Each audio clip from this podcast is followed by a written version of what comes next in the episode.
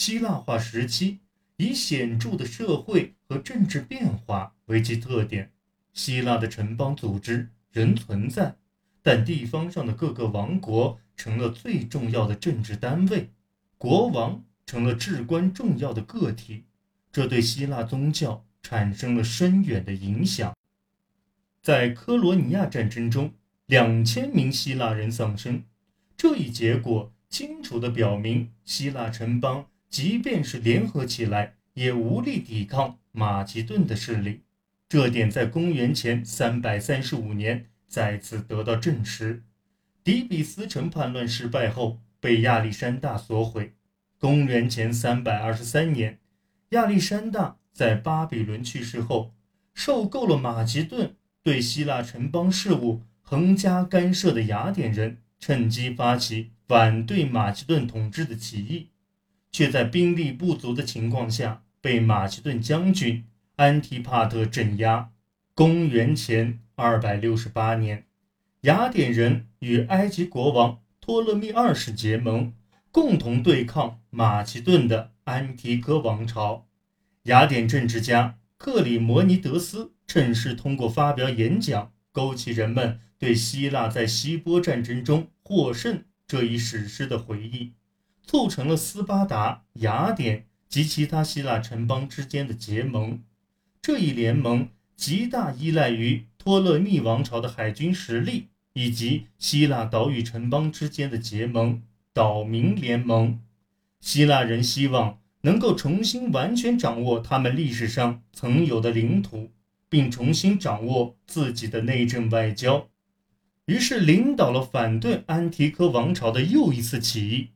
这次起义引发了克雷莫尼迪战争，最后以公元前262年雅典投降结束。随后，安提柯王朝在雅典城内驻军，并在周边的郊区设置了要塞。希腊城邦通过反叛来树立自身的身份认同。而希腊化时期的君主们则通过镇压叛乱和扩张毛尖上迎来的领土来展示自己的实力。尽管丧失了独立性，希腊城邦依然拥有自己的政治体系，可以自行决定内政事务，而且他们还大多都保有相连的领土和将自身与该城视为一体的公民社群。从这个意义上来说，他们还是自治的，同时旧有的体系也得到了发展革新，以适应新的政治气候。例如，在雅典，埃菲比亚制度在公元前三世纪得到延续，其机构作为公民的教育组织被保留，提供哲学、演讲术、音乐、体育方面的训练，以及公民宗教的入门引导。公民大会。和议事会仍定期召开，但其决议的执行则经常要依赖君主的配合。而在公共财政上，希腊城邦越来越依赖富人对节庆活动的资助，还会冠冕和塑像这类代表声誉的奖品赠予那些慷慨大方的捐助者。在古典时期，除斯巴达以外，希腊城邦。仅将君主制视为一种适合非希腊人的治理形式，或神话传说中的背景故事。他们主要是通过希腊世界的周边地区，如塞浦路斯、色塞利、马其顿，接触到君主制。而在其希腊化时期，君主制或者说王权，在整个操希腊语的世界中都是流行的治理方式。希腊化时期的早期君主。都十分强调他们作为亚历山大继业者及马其顿君主的身份。在希腊化时期，随着与北非和中亚的非希腊民族的接触日益增多，君主制的发展形式也更为多样。塞琉西国王由塞琉古创立，其领土范围最大时从小亚细亚西部一直延伸至远东地区，如叙利亚。巴比伦和伊朗、亚历山大在亚洲建立的许多座城市都被包括在内。中亚的巨大资源得到开发利用。它采用当时已灭亡的波斯君主国的许多体制，效仿了其税收制度，以及将地方管理权下放给讲当地语言的本地管理者的做法，是各继业王国中最为多样化的一个。其兵力从不同地区招募而来。第六任塞琉西国王安提奥克三世宣称自己是天神在世。而最后一任国王安提奥克十三世，则在公元前六十四年被罗马将领庞培废除。托勒密是马其顿贵族将军，曾随亚历山大远征亚洲。他将亚历山大的灵柩接到埃及，确立了自己埃及统治者的地位。公元前三百零五年，他自立为王。在埃及建立起一个讲希腊语的官僚机构，迁都亚历山大城。该城成了希腊化时期地中海地区的文化重地之一。其人口组成多样，除了希腊人、埃及人外，还有犹太人。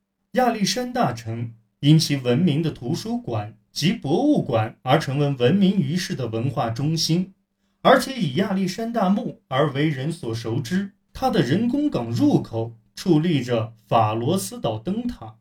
公元前二百八十五年，托勒密二世登上王位，他举行了盛大的游行来加以庆祝，建了流着酒的喷泉，动用了一百八十人拉动的四轮马车，五点七万名步兵及二点三万名骑兵。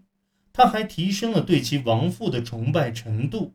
试图将为纪念托勒密一世而举行的托勒米亚庆典的地位抬升至奥林匹亚竞技会的高度。托勒密王朝对埃及的统治一直持续至公元前三十年，托勒密王朝后裔女王克罗巴特拉七世自杀，罗马征服埃及为止。在希腊化时期，希腊世界中出现了新的宗教派别。在埃及，托勒密一世招来一名埃及教师和一名雅典宗教专家，要求他们塑造出一位新的神灵来担当亚历山大城的保护神。希腊化风格的埃及宗教就此发展起来，而最终出现的亚历山大城保护神名为塞拉皮斯。希腊化时期的作家们认为，在他身上有希腊神祇的影子。